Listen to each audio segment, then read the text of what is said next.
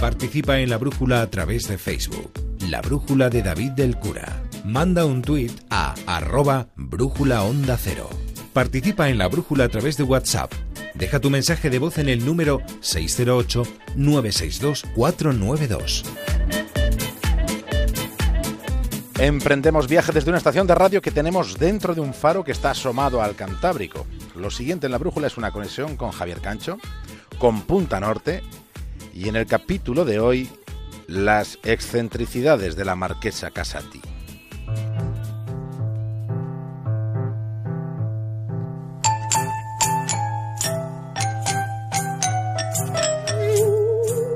Los conceptos en ocasiones pueden llegar a resultar confusos. Pensemos en la idea de la Edad Moderna, que es el tercero de los periodos en los que se divide la historia universal. La Edad Moderna, que habría comenzado con la caída de Constantinopla o con el descubrimiento de América y terminó con la Revolución Francesa. Ese concepto de modernidad con una perspectiva histórica se toma respecto a la Edad Media. Y luego está la idea de modernidad con la que estamos más familiarizados y que tiene que ver más bien con lo nuevo en el transcurrir de los tiempos, ya sea eso, eso nuevo, algo efímero asociado a la moda, o ya sea algo más trascendente, de una modernidad más duradera. Partiendo de esta reflexión, podemos decir que en realidad, muy metidos ya en la edad contemporánea, París emprende la vereda de la modernidad a finales del siglo XIX. Pensemos en, que la Torre Eiffel se inaugura en 1889, cuando paseando por las calles de la capital de, de, Francia, pues había, había siempre un persistente olor a cagada de caballo, porque el transporte era básicamente en coches de caballo. El primer tranvía eléctrico se inauguró nueve años después de que se hubiera inaugurado la Torre Eiffel. Es verdad que el plan urbanístico del barón Haussmann ya había reconvertido París en una ciudad de, de, grandes avenidas, pero no fue hasta 1878 cuando la ciudad de la luz empezó a tener las primeras farolas de luz eléctrica. Y entre, entre tanta novedad significativa, nos fijamos en la inauguración del metro, que fue en París uno de esos acontecimientos pues, que, que causó un impacto sociológico que seguramente hoy en día ya somos incapaces de calibrar generó expectación y miedo, mucha expectación y muchísimo miedo. Imaginen lo que tuvo que ser en aquel momento la revelación de que se iban a hacer viajes bajo tierra. Había, había, muchas dudas respecto a que eso fuera a ir bien. Había pánicos generalizados a que el suelo de la ciudad pudiera sucumbir matando a los que caminaban tranquilamente y a los que iban en el metro. Y existió ese, ese temor generalizado aunque se repitiera en aquella época y con aquellos medios que el Metropolitano de Londres ya llevaba funcionando 37 años. El Metro de París se inauguró en 1900, 19 años antes que el Metro de Madrid. De dont, après bien des péripéties, le Conseil municipal décida la création en 1896, fut entrepris en 1898.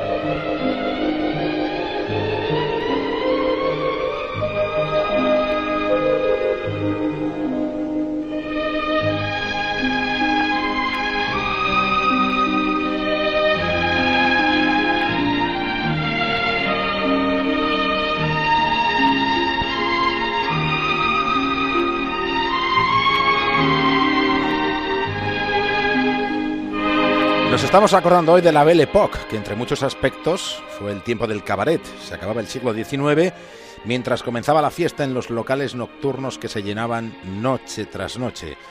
En la propia dinámica de la nocturnidad se notaba que algo había cambiado y era para siempre. El Moulin Rouge abrió en 1889, que fue el mismo año en el que se estrenaba la Torre Eiffel, y aquello fue casi un lustro después de que los hermanos Lumière comenzaran a hacer las primeras proyecciones de la historia en el Gran Café.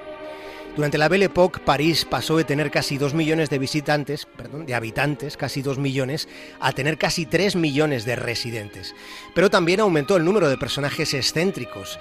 La excentricidad empezó a ser tomada como un rasgo de modernidad. Por ejemplo, ahí tenemos al conde Robert de Montesquieu con su bigotillo de la época. Este fue un conocido mecenas de artistas, y de todos los artistas que amparó Montesquieu, el más influyente de todos fue Marcel Proust fue Proust con su búsqueda del tiempo perdido. Algo parecido es lo que estamos haciendo hoy al buscar en el tiempo que se fue, al buscar en los laberintos de la memoria, porque no deberíamos olvidar que todo pasa. pasa hasta lo más moderno. Marcel Proust nos hizo ver quiénes somos en realidad y qué es lo que queremos, qué es lo que anhelamos más allá de lo que trasciende en el lenguaje que manejamos. Solo en los detalles, en los instantes de máxima intensidad, solo ahí es cuando el tiempo se detiene y se salva para siempre. En busca del tiempo perdido es una ascensión desde las tinieblas y hasta la luz. Cuando en el año 1913 Proust publica su obra maestra, París era entonces la ciudad de la luz, en la Belle Époque, pero justo antes de regresar de nuevo al tiempo de la oscuridad por una contienda mundial.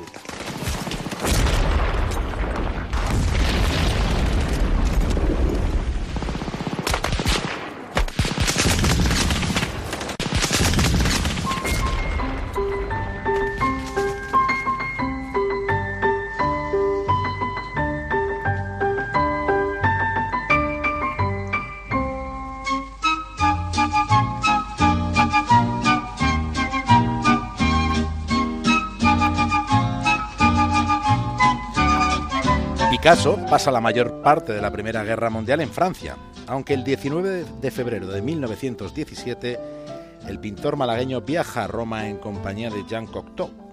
En abril del año 17 es cuando Picasso, allí en Italia, acude a una cena que ofrecía en Venecia la riquísima marquesa Luisa Casati. La fiesta fue en el Palacio Veneciano, donde hoy está el Museo Guggenheim. Aquella noche, en aquel palacio había galgos cuyas correas estaban llenas de joyas. Había más joyas en aquellos collares de galgo de las que algunos hemos visto en toda nuestra vida. El propio vestido de la marquesa estaba bordado con perlas, con un escote que le llegaba más allá del ombligo. Mientras los criados en aquella fiesta iban vestidos con atuendos del siglo XVIII. También había una boa constrictor y había pavos reales entrenados para pavonearse en las ventanas y añadir más carga excéntrica a todo aquel aquelarre de elocuencia.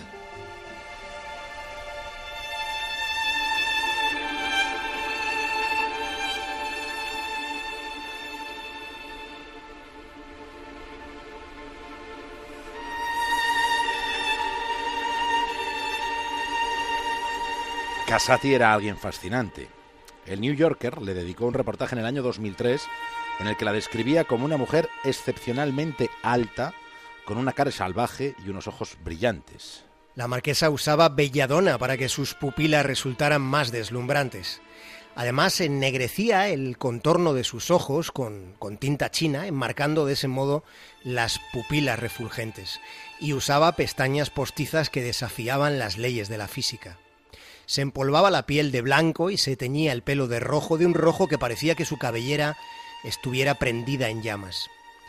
Entre quienes la trataron había quien decía que era la mismísima representación de una vampiresa. Lo sabía que la describían como alguien enigmático, pero también había otros que directamente la calificaban de lunática. Esa descripción del personaje era más plausible cuando se aferraba, cuando ella se aferraba a su bola de cristal y decía verse capaz de leer el futuro ella que se veía a sí misma como una obra de arte viviente.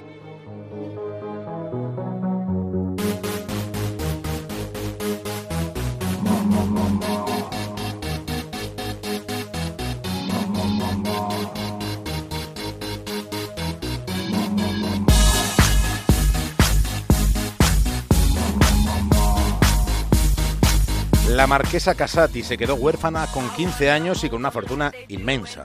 Se casó con 19 para desechar pronto a su primer marido y casarse de nuevo, esta vez con el poeta Gabriele D'Annunzio.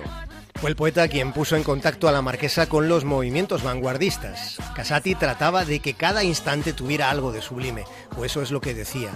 La marquesa vivió la decadencia de la Belle Époque y vivió los primeros pálpitos del modernismo. Casati era tan moderna que algunos de sus eventos reunían listas tan selectas de invitados que la mismísima Coco Chanel fue excluida porque consideraron que era demasiado comercial. A una fiesta muy célebre que se conocía como la Beaumont Ball acudió la marquesa con un vestido tan sofisticado y tan ancho que no entraba por la puerta del salón de baile. Ese vestido estaba hecho de alambres y luces. El asunto excéntrico de la marquesa llegaba tan allá que el referente de los futuristas Filippo Tommaso Marinetti dijo que la gran marquesa Casati tenía los ojos lánguidos de una pantera que acababa de devorar los barrotes de su jaula. Se cuenta que estar con ella era como estar bailando al pie de un precipicio. La marquesa sin duda fue una mujer libre, aunque lo fue porque tenía, tenía muchísimo dinero.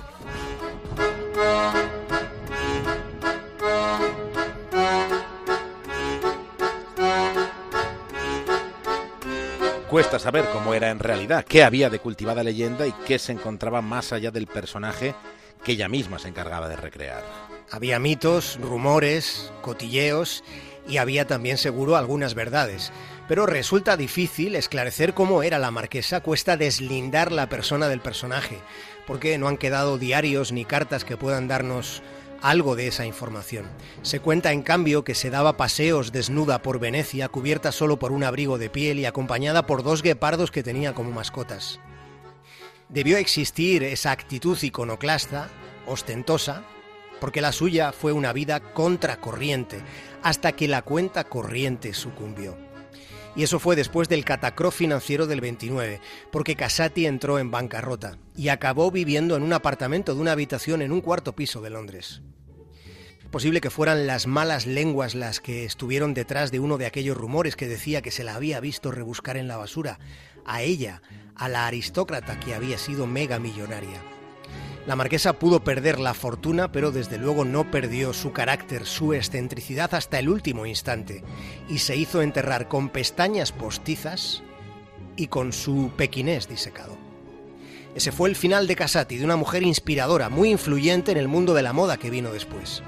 Lo ha sido, desde luego, para firmas de diseño como John Galliano, lo ha sido para actrices como Ingrid Bergman o para, para poetas como Jack Kerouac. Y esta noche ha sido uno de esos trances eternos que buscamos en ocasiones en los capítulos de Punta Norte, aquí en La Brújula.